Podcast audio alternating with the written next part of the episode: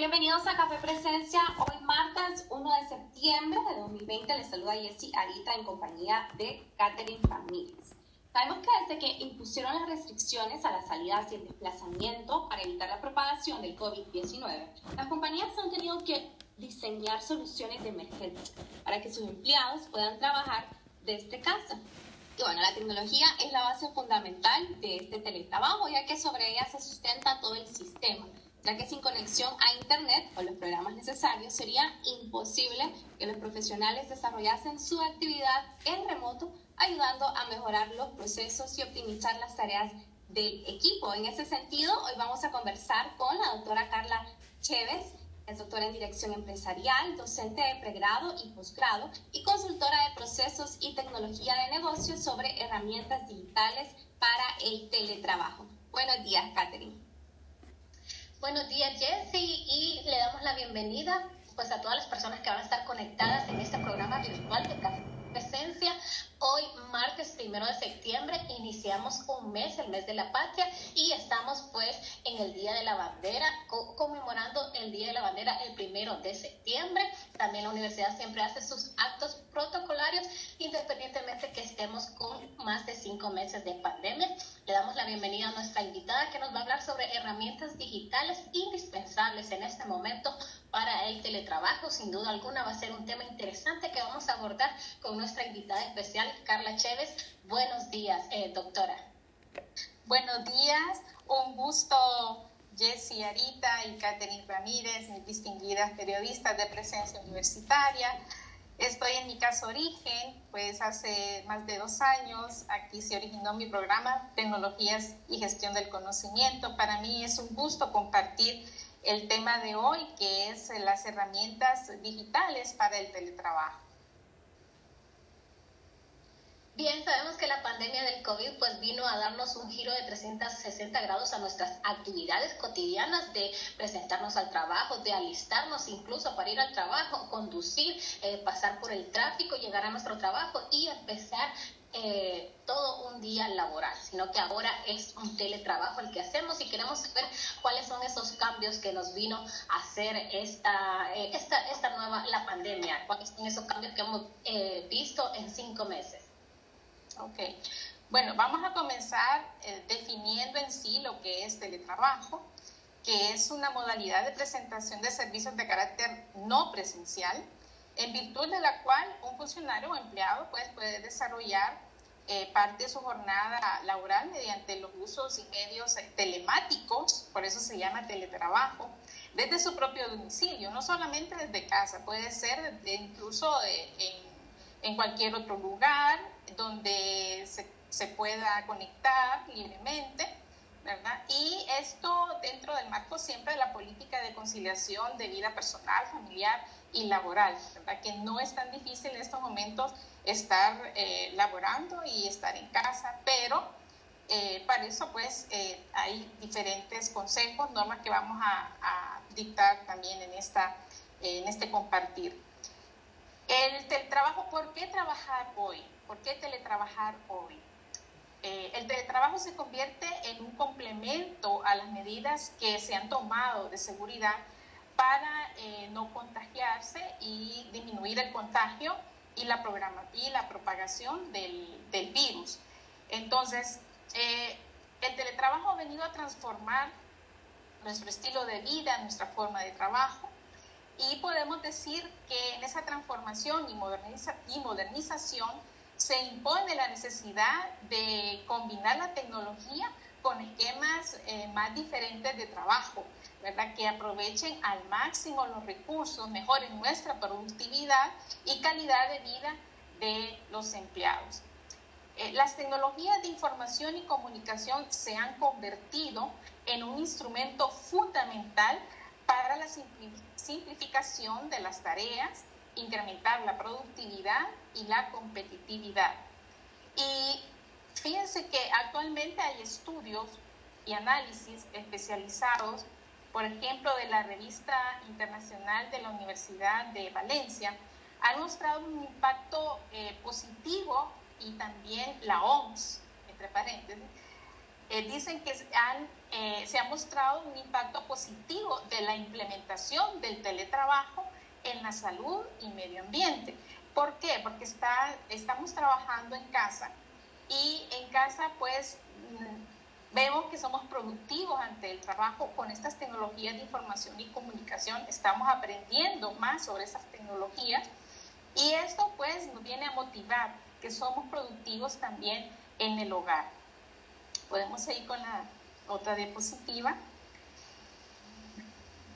Muy bien, doctora. Eh, gracias por la introducción. Sabemos que desde el inicio de la pandemia hemos venido hablando del teletrabajo, de las herramientas digitales. Y en ese sentido, usted como experta, ¿qué nos diría sobre qué son estas herramientas digitales y cuáles son las ventajas y las desventajas? Perfecto. Ok, desde la apreciación tecnológica, las herramientas de colaboración en línea han crecido en la última década, es decir, ha crecido bastante en la última, en esta última década.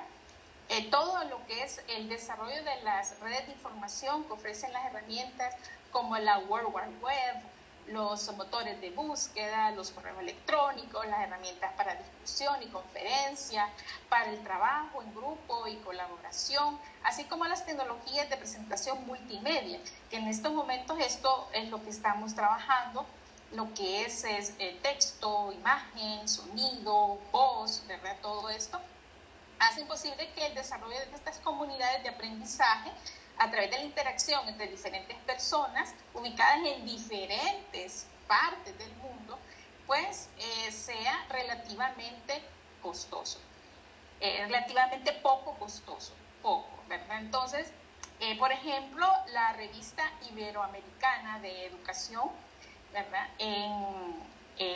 está, dice que el trabajo colaborativo y el aprendizaje colaborativo en la actualidad es lo que se está manejando y en lo que se está trabajando y desarrollando, no solamente em, a nivel eh, local, regional, sino que a nivel mundial a través de esta pandemia.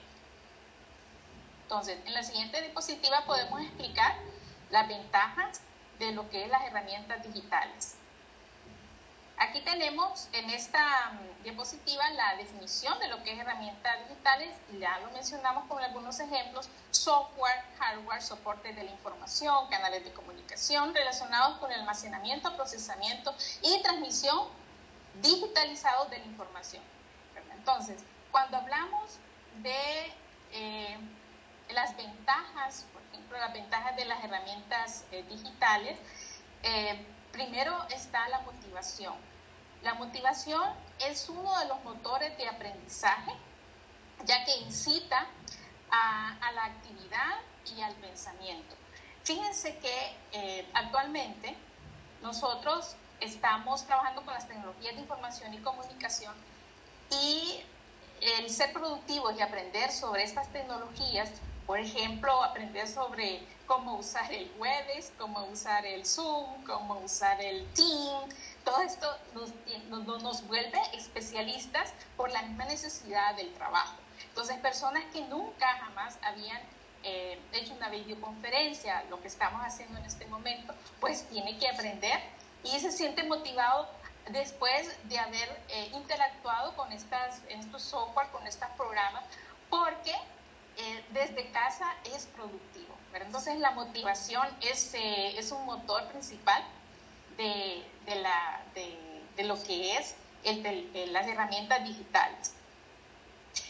Eh, la interacción, la interacción con, continua con la actividad intelectual, ¿verdad? Aparte de que se sienten eh, productivos desde casa, ¿verdad? Permanentemente los usuarios, los empleados, los estudiantes, los profesores, eh, cualquier institución, organización, se sienten activos al interactuar con el ordenador y entre ellos a distancia, ¿verdad? Entonces, la, la versatilidad de eh, interactividad que tiene con el ordenador, esta posibilidad de dialogar, ¿verdad? Con grandes volúmenes de, o con un volumen más o menos de cantidad de personas, eh, y la información disponible atrae y mantiene la atención del usuario. Y también el desarrollo de la iniciativa, ¿verdad? Eh, iniciativa aprender nuevos programas, aprender nuevas tecnologías, ¿verdad? Se ven obligados a tomar continuamente nuevas decisiones ante las respuestas del ordenador, ¿verdad?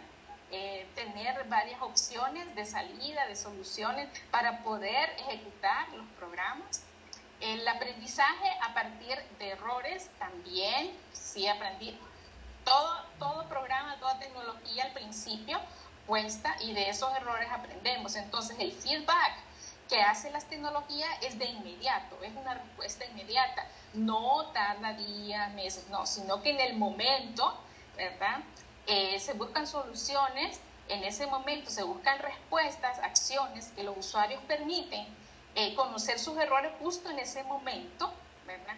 Que se producen y generalmente el programa pues da la oportunidad de ensayar, de ensayar nuevas respuestas. Okay. Otras... Perfecto, eh, Sí. Continúen. Ok. Otras de, las eh, eh, eh, ventajas que podemos encontrar es la alfabetización digital. ¿verdad? La alfabetización digital actualmente. Estos, estos materiales que están en la web, contenido digital, los programas de aprendizaje, las herramientas para el proceso de información, acceso a la información, a los datos, la expresión y comunicación, ¿verdad? genera experiencias muy gratas de aprendizaje y contribuyen a facilitar lo que se necesita para la misma alfabetización informática y audiovisual. Entonces, estamos trabajando, estamos aprendiendo, nos estamos alfabetizando en la informática, estamos haciendo tres en uno y esto pues motiva bastante a los empleados. El desarrollo de las habilidades de búsqueda en información, el desarrollo del manejo de programas, por ejemplo.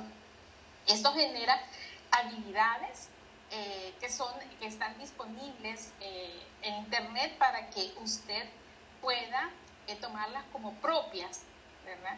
Y esto exige una práctica en las técnicas que ayudan en la localización de los programas, información, lo que usted necesita, la comunicación, etcétera. Em, también mejora las competencias.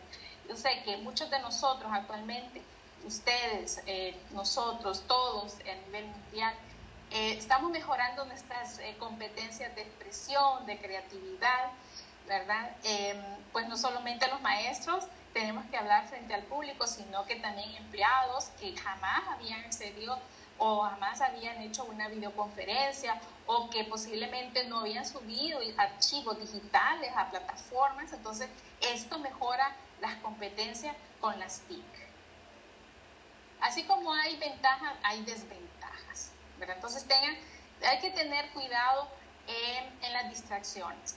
Bueno, a mí me ha pasado, no sé de ustedes, pero a mí me ha pasado que estoy trabajando y en eso el celular me distrae y empiezo a leer el WhatsApp De algunos compañeros de trabajo, de jefes, porque nosotros ahora estamos en varios grupos, el grupo del, de coordinadores, el grupo del jefe, el grupo, ¿verdad? Entonces, el grupo de la unidad, me imagino que ustedes también.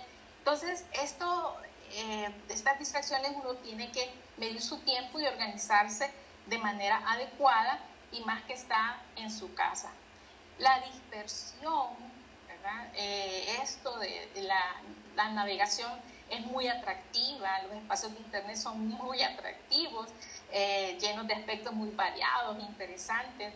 Entonces, esto inclina a los usuarios a desviarse de los objetivos de su búsqueda, de, su trabajo. Entonces, hay que tener muy, muy en cuenta esto porque puede ser un atractivo, hay programas muy atractivos, y más en los estudiantes también que empiezan a jugar y están en clase o están en otras cosas y esto pues hay que tener mucho cuidado en esto y tener bien los controles de acceso en línea, porque no es lo mismo el, la estructura controlada en, presencial que virtual. La pérdida de tiempo, ya lo mencionamos muchas veces buscando información en internet o algunos atractivos o con el celular, ¿verdad? La siguiente desventaja eh, desventajas que aparecen ahí Eh, si ven ahí, eh, aparece, no sé si ustedes identifican, algunas de ustedes ahí en esa foto, por favor desconectarse en vacaciones, ¿verdad? Hay que desconectarse, no hay que depender de la tecnología tanto, ¿verdad? También genera un cansancio visual, ¿verdad? Ahí dice los diálogos muy rígidos, por ejemplo, en caso de, de, de los estudiantes, los materiales didácticos exigen una formalización previa. Entonces se pretende enseñar que, el autor ya haya previsto esos caminos de diálogo que sigan los alumnos. Entonces, eh, por otra parte, las comunicaciones virtuales a veces cuesta hacerse entender con los diálogos. Eh, por ejemplo, a mí me pasó con en estos periodos que tenía que eh, explicar las clases in situ. Yo tengo un canal de YouTube de, un programa y a veces pues subo ahí videos para mis alumnos, pero como complemento, porque cuando subo así temas que tengo que explicarlos directamente, es mejor hacerlo así como estamos en este momento. Eh, también ya hablamos de la dependencia, el cansancio visual y la eh, visión parcial de la realidad también, ¿verdad? Eh, no, a veces cuando estamos tan sumergidos en la tecnología, podemos a veces dispersarnos de la realidad. Ok.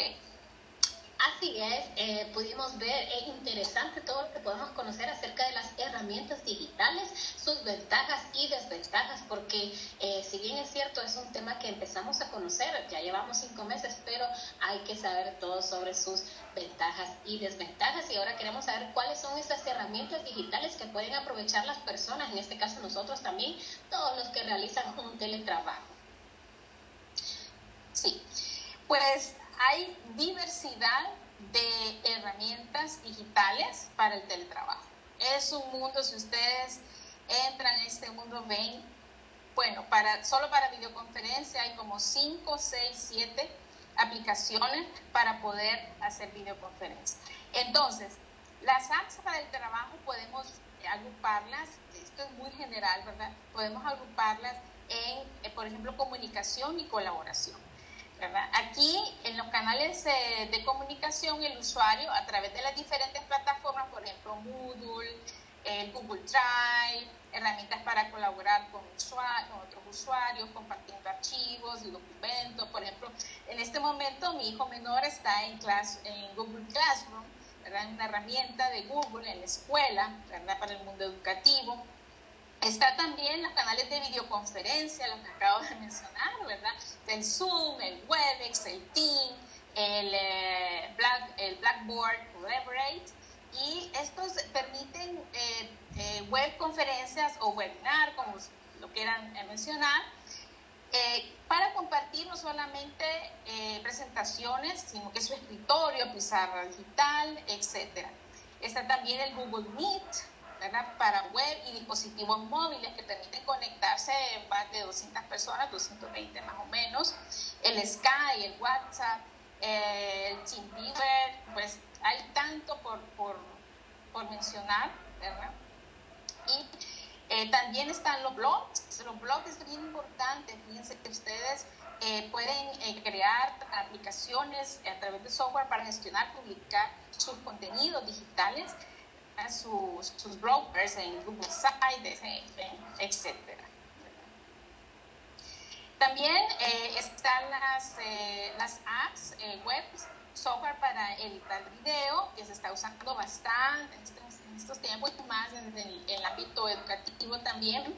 Tenemos el, Movie Maker, que es software de edición de video actualmente, que es parte de la suite de software de Windows, el KeyMaster, el WeVideo, algunos ya los han hoy eh, trabajado. Es la grabadora del, móvil, que ahora todos los dispositivos móviles llevan instalado por, por defecto, pues una aplicación para grabar voz. Eh, por ejemplo, yo tengo eh, mi programa en, en podcast, ¿verdad? En Anchor, y ahí pues también podemos eh, eh, hacer como una radio en línea, ¿verdad? Es muy interesante. En la, red virtual podemos encontrar una gran cantidad de recursos impresionantes, ¿verdad? Entonces, eh, solo entre usted a su asistente, por ejemplo, de Siri o Alexa, ¿verdad? Lo que es inteligencia artificial, para poder ver todas estas apps que son interesantes. Excelente, doctora.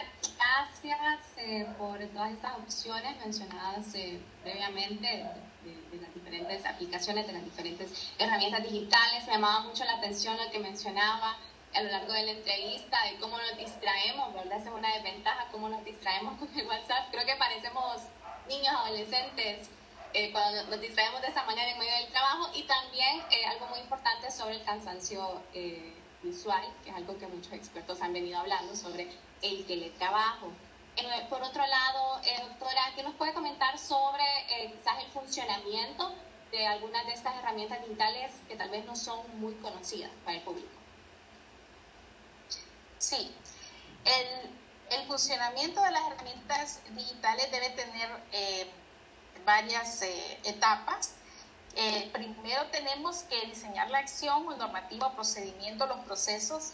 Pues para eso eh, también eh, he trabajado bastante con lo que es gestión de procesos y eh, cuando ya se aprueba todas esas acciones normativas y el proceso, pues viene la parte de capacitación. Y eso depende de cada, de cada institución, de cada empresa, de cada organización, qué herramientas digitales específicas va a tomar. Yo no podría aconsejar qué, qué herramientas usar, Sí, porque va a depender eh, bastante de los procesos, de la normativa, de la acción, ¿verdad? Y yo, se aconseja que sea primero un plan piloto, ¿verdad? Para después eh, desarrollar la normativa laboral, el clima laboral, el desempeño la cultura organizacional. Perfecto, es, importante es importante que tal vez las conozcan y las practiquen para que vean cuáles van a ser las herramientas que necesiten en el desarrollo de su teletrabajo. Ahora queremos saber cómo las personas pueden generar una rutina de teletrabajo que tenga éxito, porque eh, podemos eh, muchas veces hacer el teletrabajo en distintos horarios, pero tal vez ya generando una rutina podemos desarrollarlo de la mejor forma. Si puede encender su micrófono, doctora Carla Chávez. Listo. Sí, es que se, se movió un poco. No se preocupe. Bueno, ya saben, la tecnología. Pues, em, primeramente, eh, hablamos de que reduce el tránsito, la integración familiar, el mejor uso del tiempo y todo eso. Pero dentro de casa tienes que poner un horario un horario, eh, un schedule, donde estén específicamente las horas, hasta incluso las horas en que tú vas a acceder a tu WhatsApp, ¿verdad? Las horas en que vas a revisar tu correo electrónico.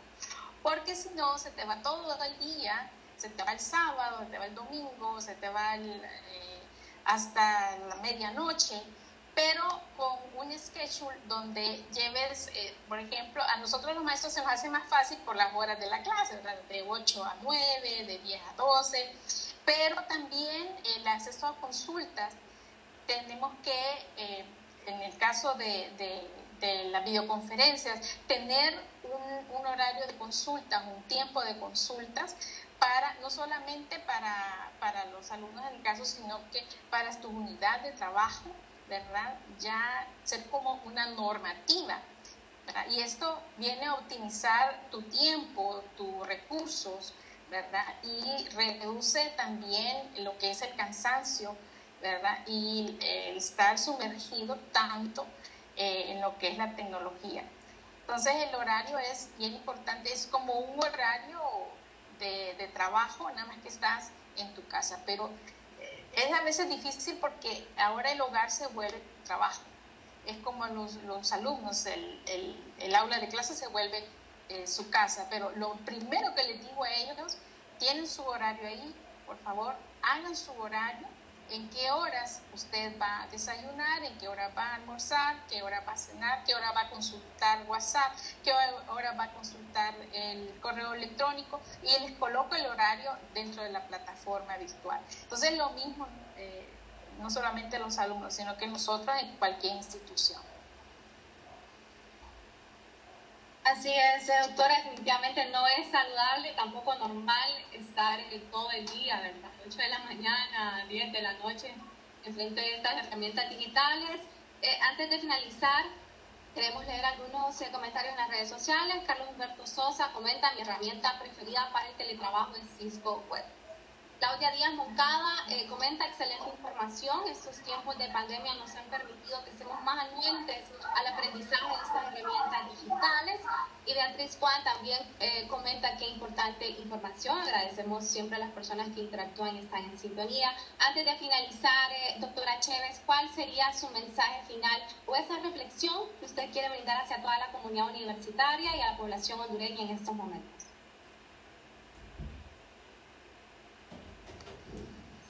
Perfecto.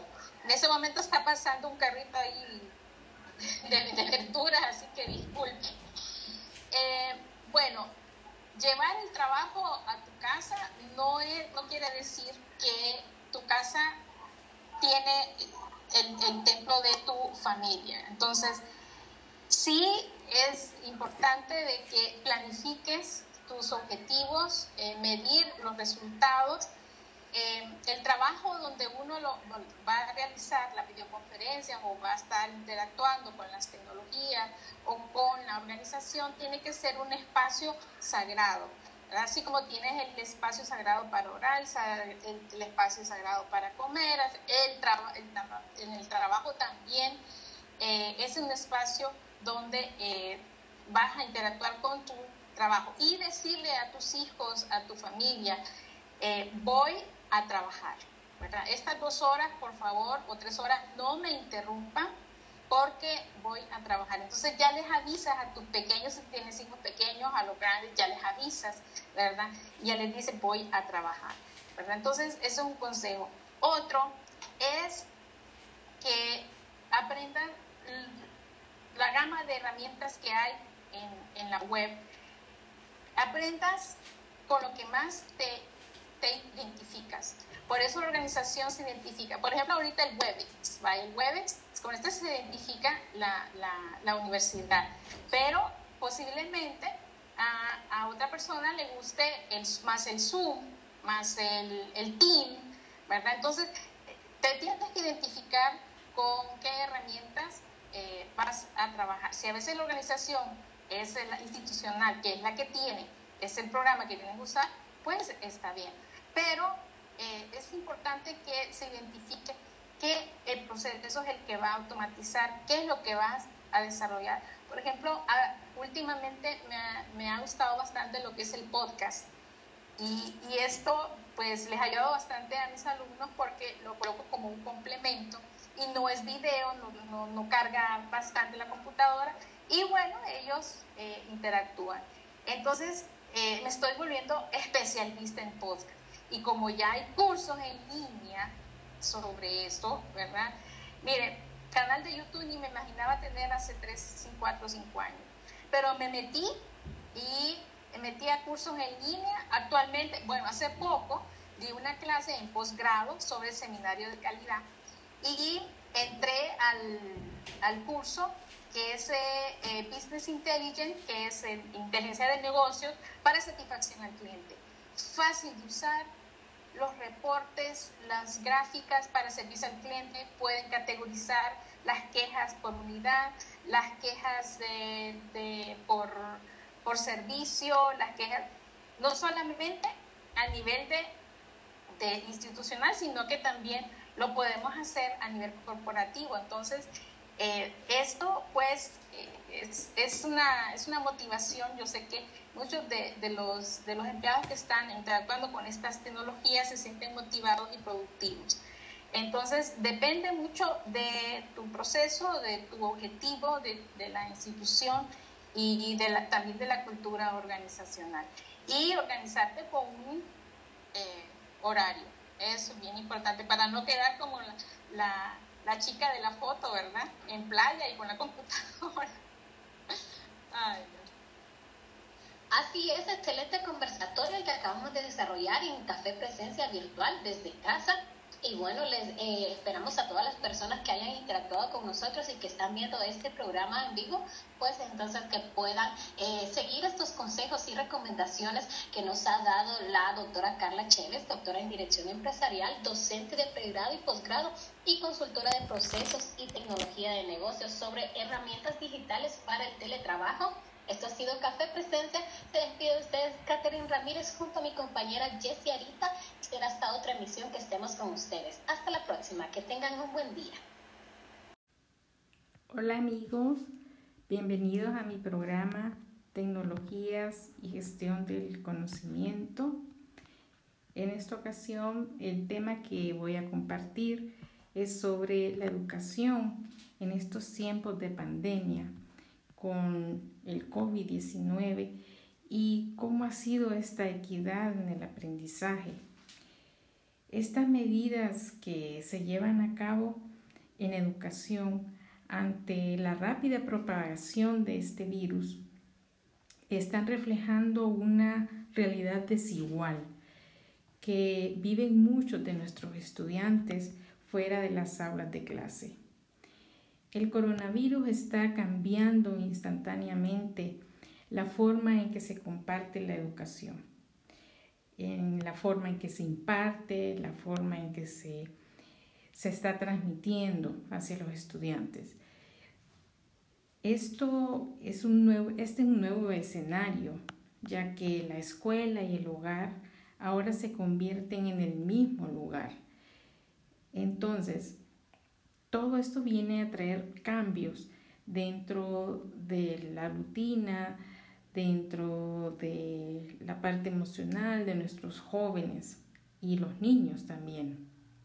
Por ejemplo, en la UNESCO más de 861.7 millones de niños y jóvenes en 119 países se han visto afectados al tener que hacer frente a una pandemia global que esto ha sacudido todo este año escolar, todo este año de los universitarios. Y no solamente en los países tercermundistas, sino que también millones de familias en Estados Unidos que se han tenido que unir a 1.7 millones de niños que se encuentran enrolados en lo que es la educación en el hogar. Entonces, todas estas medidas terminan por cambiar estos roles en las escuelas, en las universidades, en lo que es lo académico. Para algunos resulta una complicación incómoda, mientras que para otros la situación es aún más preocupante. Por ejemplo, en nuestro país, más del 70% de los estudiantes viven en familias de bajos ingresos. Y esto pues significa enfrentarse a el no poder tener eh, comidas adecuadas, la tecnología adecuada, la conectividad que se necesita para el aprendizaje en línea. Entonces, esto es un enorme desafío en lo que es la igualdad educativa y tiene consecuencias que alteran la vida de nuestros estudiantes más vulnerables. Los alumnos que cuentan con dispositivos electrónicos, que cuentan con una academia virtual completa donde los profesores saben cómo diseñar las lecciones en línea, funcionales, con una cultura basada en el aprendizaje tecnológico, no son muchas. Entonces, la realidad es que el, el, acceso desigual a Internet en la mayoría de escuelas y también universidades trae muchos problemas al sistema educativo no solamente a nivel local, sino que a nivel global. Según la World Economic Forum, solo alrededor del 60% de la población mundial tiene acceso a la red, generando que muchas instituciones busquen soluciones eh, provisionales a esta crisis. Por ejemplo, en México, eh, fuera de los colegios privados o facultades universitarias, no se ha acogido la implementación de, de aprendizaje en línea para el sector público. Entonces, la brecha digital continúa expandiéndose a medida que los estudiantes en sectores vulnerables siguen quedándose atrás en su aprendizaje. El mayor cambio que requiere el aprendizaje virtual es la flexibilidad. Esto va para los docentes especialmente, porque no es lo mismo eh, una estructura controlada cuando estamos de manera presencial que en línea. Es decir, que la estructura de la educación controlada de una escuela no se replica en línea. Y esto lo dice el director de diseño en la consultoría de educación de Education Elements. Muchas preguntas surgen a raíz de la problemática que tienen a afectar de manera desigual a aquellos en desventaja. Por ejemplo, en nuestro país, em, las eh, madres solteras que traen el sustento al hogar y eh, no les permiten trabajar desde casa, en Estados Unidos, las familias inmigrantes que deben de participar ahora en, en, el hogar con programas en inglés, que no podría ser precisamente su primer idioma, aquellos niños que dependen de las escuelas para sus comidas, etc. Estos son algunos de los ejemplos que podría mencionar.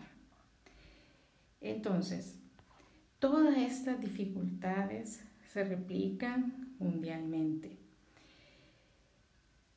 Universidades que han tenido que cerrar sus aulas debido a esta crisis sanitaria, por ejemplo, grandes universidades de prestigio como Harvard, Cambridge, MIT, UCLA, por nombrar solo algunas instituciones de las que se han sumado, pusieron pausa a esto y a las clases, a lo que es las clases presenciales.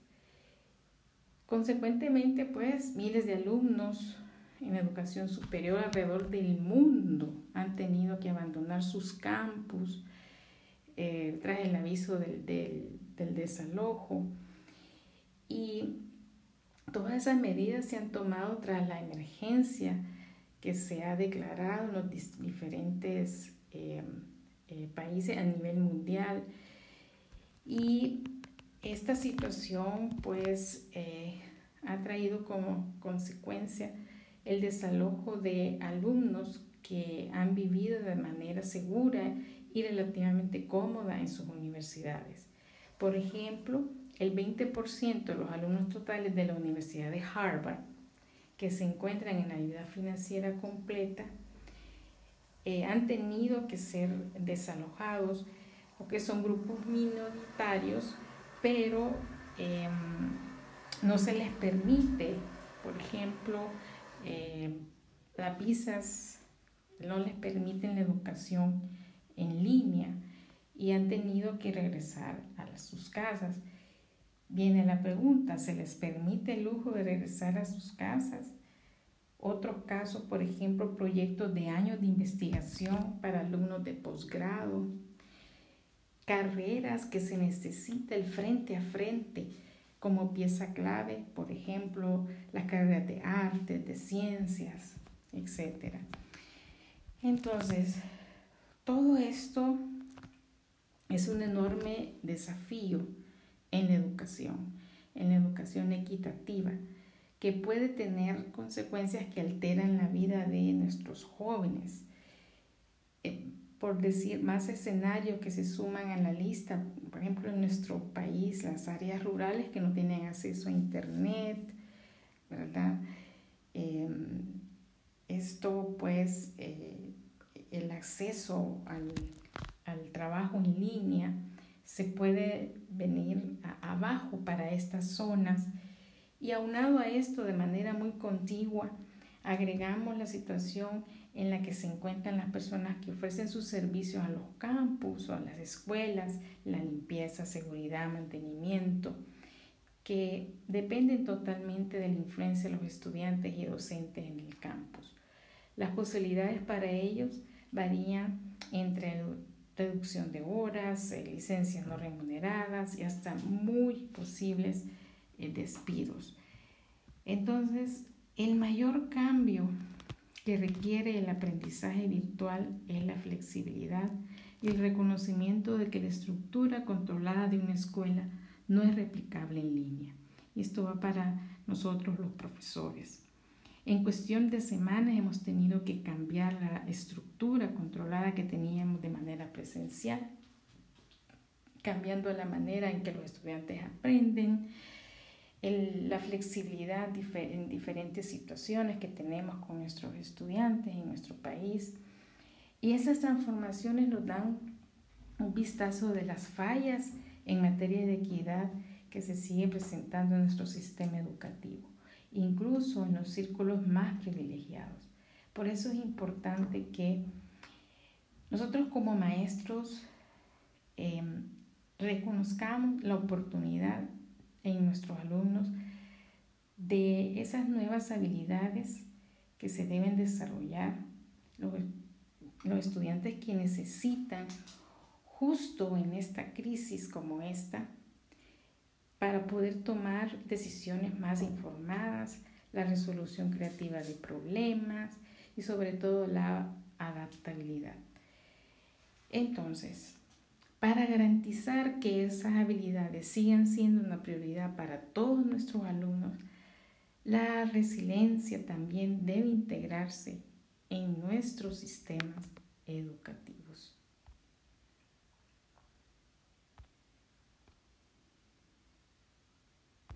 amigos y amigas de mi programa Tecnologías y Gestión del Conocimiento.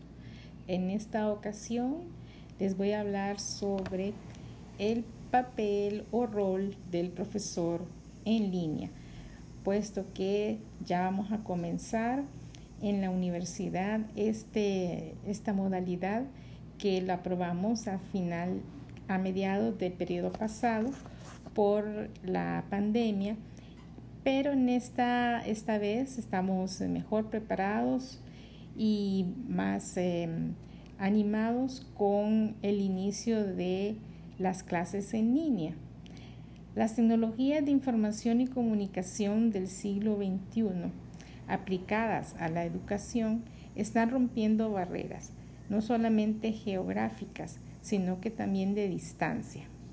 Entonces, esto nos ha permitido acceder a estos cursos en línea con las herramientas y recursos digitales, lo que ha generado estos espacios de aprendizaje y mediados por tecnología, convirtiéndose en una educación completamente virtual desde casa, el teletrabajo. En todo este proceso de evolución de las tecnologías, de la tecnología educativa, mi rol como profesor se ha reinventado. Esto con el fin de asumir el papel de académico como un profesor universitario hacia una nueva generación digital. La nueva generación digital, mis alumnos están dentro de esta generación que ahora ellos desde casa, desde un celular, cualquier dispositivo, acceden a mi curso en línea. Entonces, ¿qué, ¿cuáles son los elementos principales de este curso en línea, de estos cursos en línea virtuales desde casa para los universitarios? La reflexión, reflexionar, construir, fortalecer de manera colectiva esas competencias, esas nuevas competencias de los nuevos profesionales, a la altura de los tiempos. Entonces, vienen las preguntas. Ustedes se han de preguntar, ¿cuál es la diferencia entre una clase presencial y una clase en línea? y cuál va a ser mi rol como docente en este curso en línea. Cuáles son el papel de las tecnologías en línea. Entonces aquí lo más importante destacar es que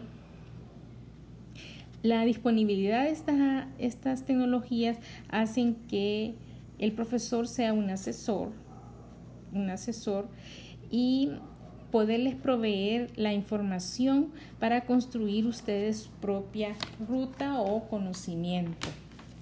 Desde, eh, bueno, que les permita ejercer un aprendizaje en línea de alta calidad humana y académica.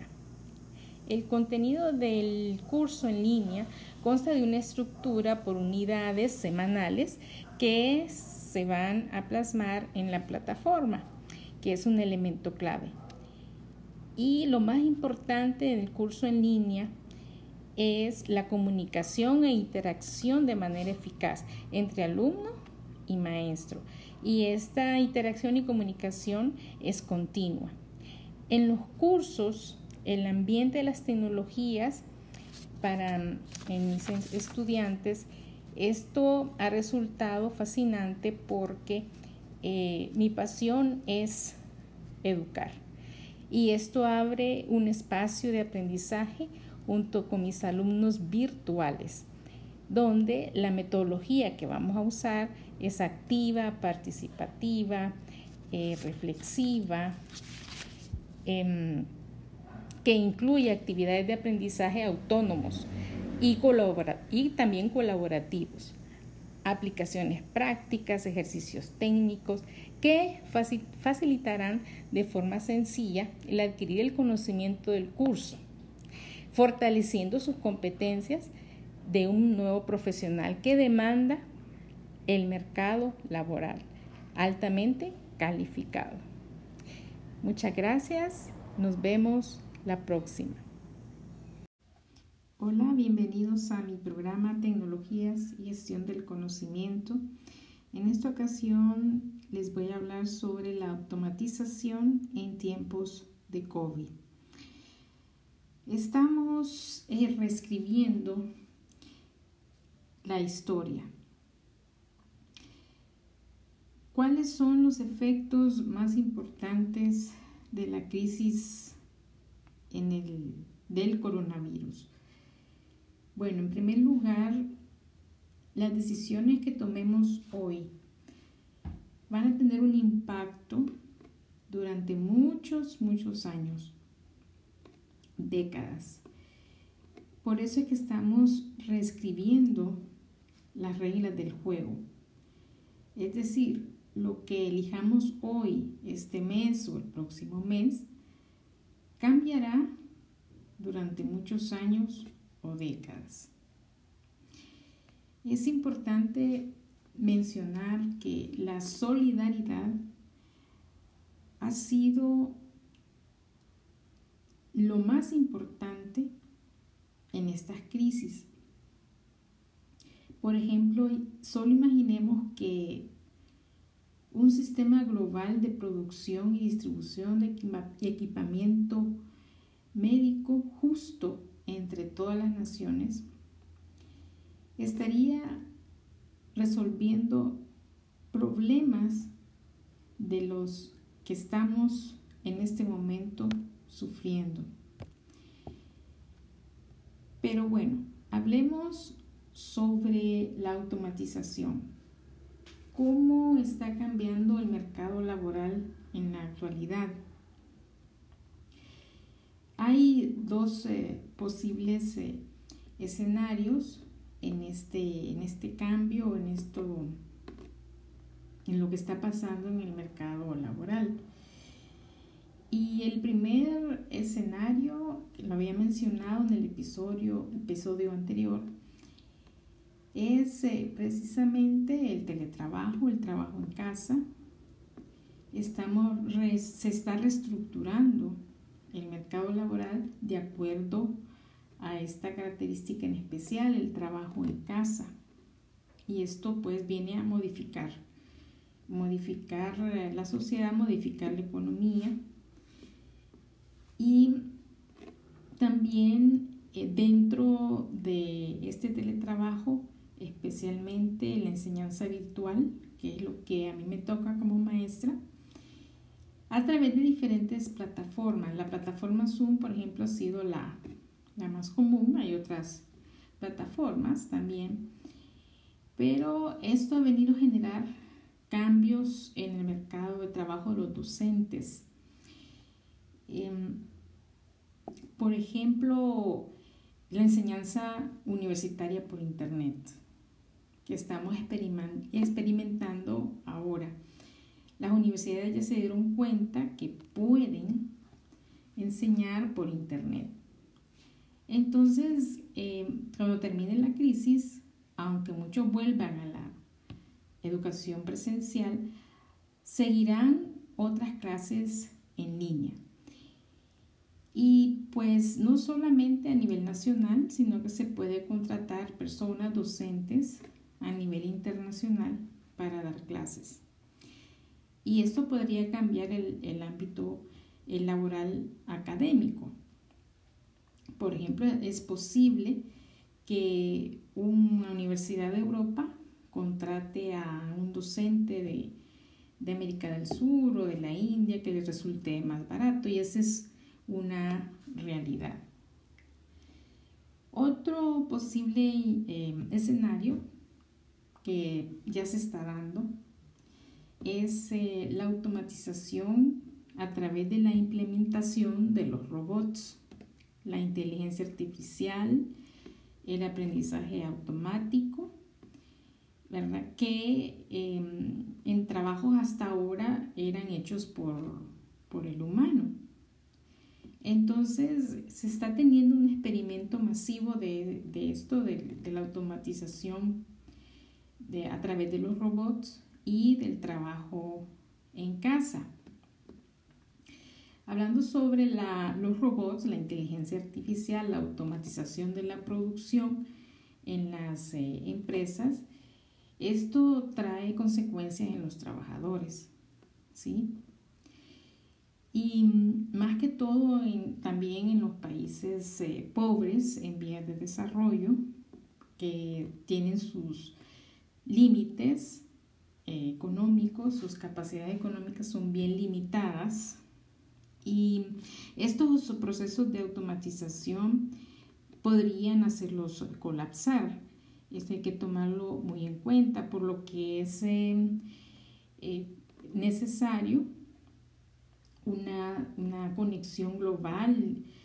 Eh, estábamos hablando de la, solidaridad.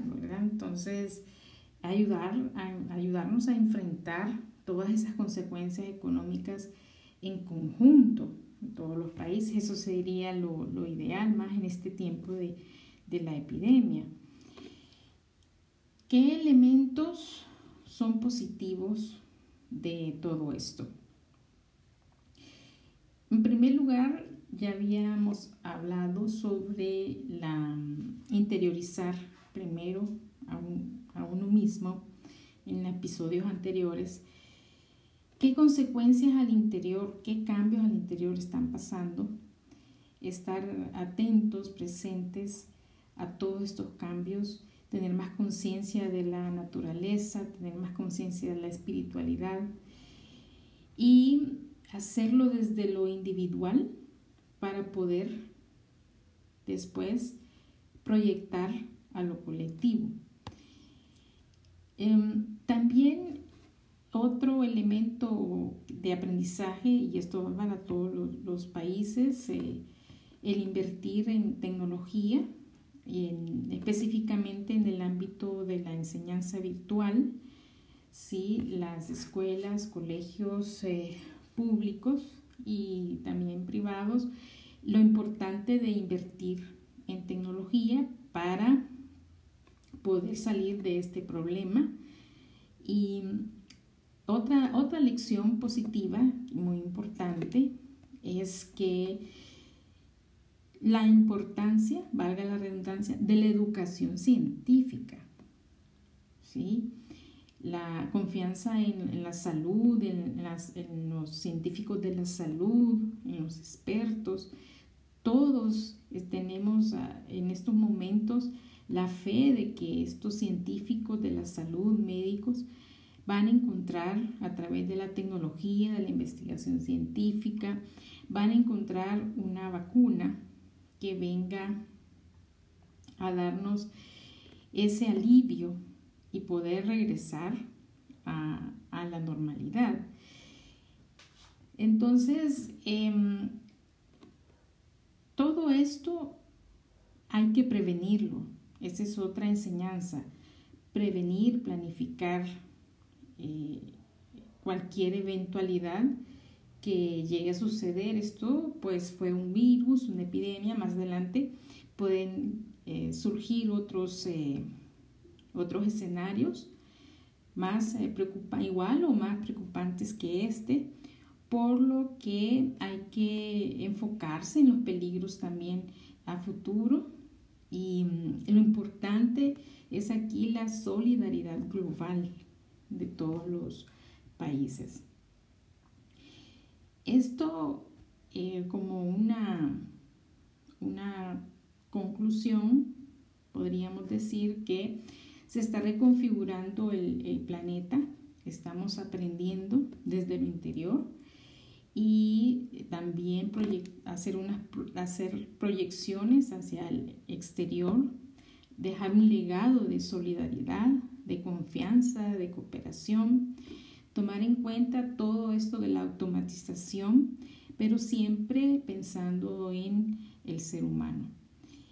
Es importante también lo de la automatización, todos los sistemas, la inteligencia artificial, eh, todo lo de la tecnología que nos ha venido a, dar em, esa confianza en poder trabajar desde la casa, poder dar soluciones. Esas son ventajas, desde ahí nos debemos enfocar. ¿sí? Entonces, eso es un legado que nos deja esta crisis que nos, tiene que dejar y pensar en la toma de decisiones a futuros en base a la información, en base a esos sistemas de información. Espero pues que sea algo de ayuda estas reflexiones, esta información y nos vemos en un nuevo episodio. Muchas gracias.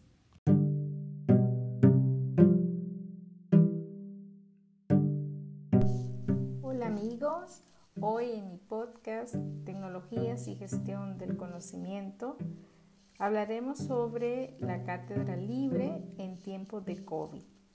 ¿Qué es la cátedra libre o abierta en este tiempo de pandemia? Bueno, la pandemia por COVID-19 ha sido un acontecimiento inédito en nuestras vidas y ha sido también, es un reto sin precedentes, donde hemos aprendido bastante, más que todo en las instituciones educativas. Entonces, la cátedra abierta es un modelo para la descentralización del conocimiento, ¿sí? mediante la generación de estos espacios de discusión entre diferentes grupos de interés. Todo esto propicia a la formación colectiva o individual. Actualmente se ha incrementado la oferta de cursos en línea para aprender más, aunque la mayoría eh, de conferencias, cursos, comparten eh, una misma característica que es la carencia de planeación, diseño pedagógico de fondo. Más, sin embargo, en la medida que este virus se propaga, la cuarentena voluntaria se alarga, los propósitos de educarnos en línea son impostergables. Uno de estos compromisos es fomentar el aprendizaje a lo largo de la vida mediante estos espacios que promuevan el diálogo, el análisis, la reflexión que contribuyen a la formación de los profesionales. La pandemia ha producido un cambio inminente, tanto en la forma como pensamos, como organizamos y como trabajamos en la comunidad académica. El ponente o experto o docente debe de dar su tiempo a la investigación y compartirlo, compartir esos conocimientos a la comunidad académica. Todas estas novedades, estos hallazgos, impartirlos en sus clases a distancia y también tener las demás responsabilidades de su profesión. Entonces, en este camino, en este sentido, resurge este concepto que se denomina la cátedra libre en tiempos de pandemia o la cátedra abierta, que como les dije al principio es un modelo donde se descentraliza el conocimiento a través de estos espacios de discusión entre los grupos de interés y que propician precisamente el aprendizaje, la transformación, la formación colectiva e individual. Entonces, este, esta innovación educativa se sustenta en los siguientes elementos principales. Primero, el contenido debe ser relevante, ya que surge una relación entre las necesidades de cambio y las mejoras de nuestro entorno. Otro elemento son los expositores. Expositores se le puede decir compañeros eh, catedráticos que compartan sus conocimientos. Eh, ya no tienen que ser específicamente personalidades con una posición en la universidad, sino que también eh, pueden ser ah, exalumnos, los mismos alumnos, líderes de opinión, también personas de la comunidad civil, etcétera. El alcance, otro elemento. El alcance debe ser amplio, es un alcance ampliado, ya que estamos en la era de la informática donde los espacios de aprendizaje tienen un alcance social perteneciente a una red global, a una red global y virtual. Y por último, otro elemento enfocado a lo que es el análisis crítico. Y esto nos lleva a la reflexión, que no solamente busca garantizar el desarrollo de competencias, sino que invitar a, nuestros alumnos, a nuestros oyentes, a lo que es la reflexión, a propiciar un espacio para la discusión, construcción de los conocimientos, etc.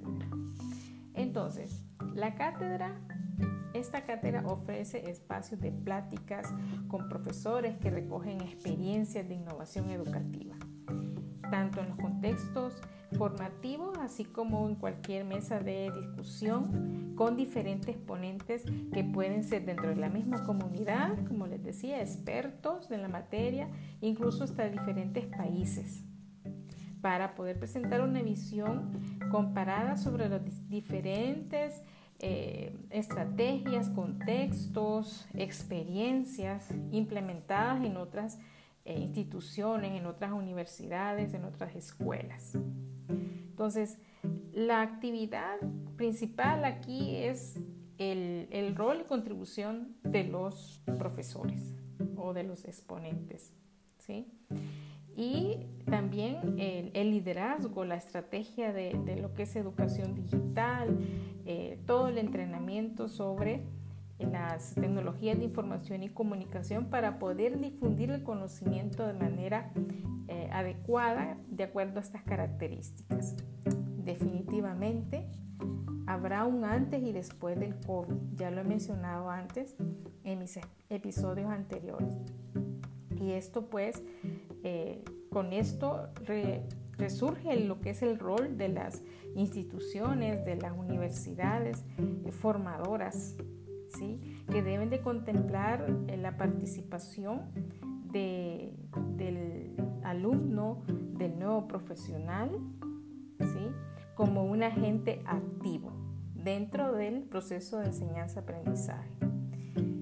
En la medida que espacios como la cátedra abierta, esta cátedra eh, libre o cátedra virtual crezca y se ponga a disposición de, la, de las universidades, de la comunidad, podremos asegurar un legado en la profesión de estos estudiantes mediante la formación reflexiva, la promoción de una cultura de transformación.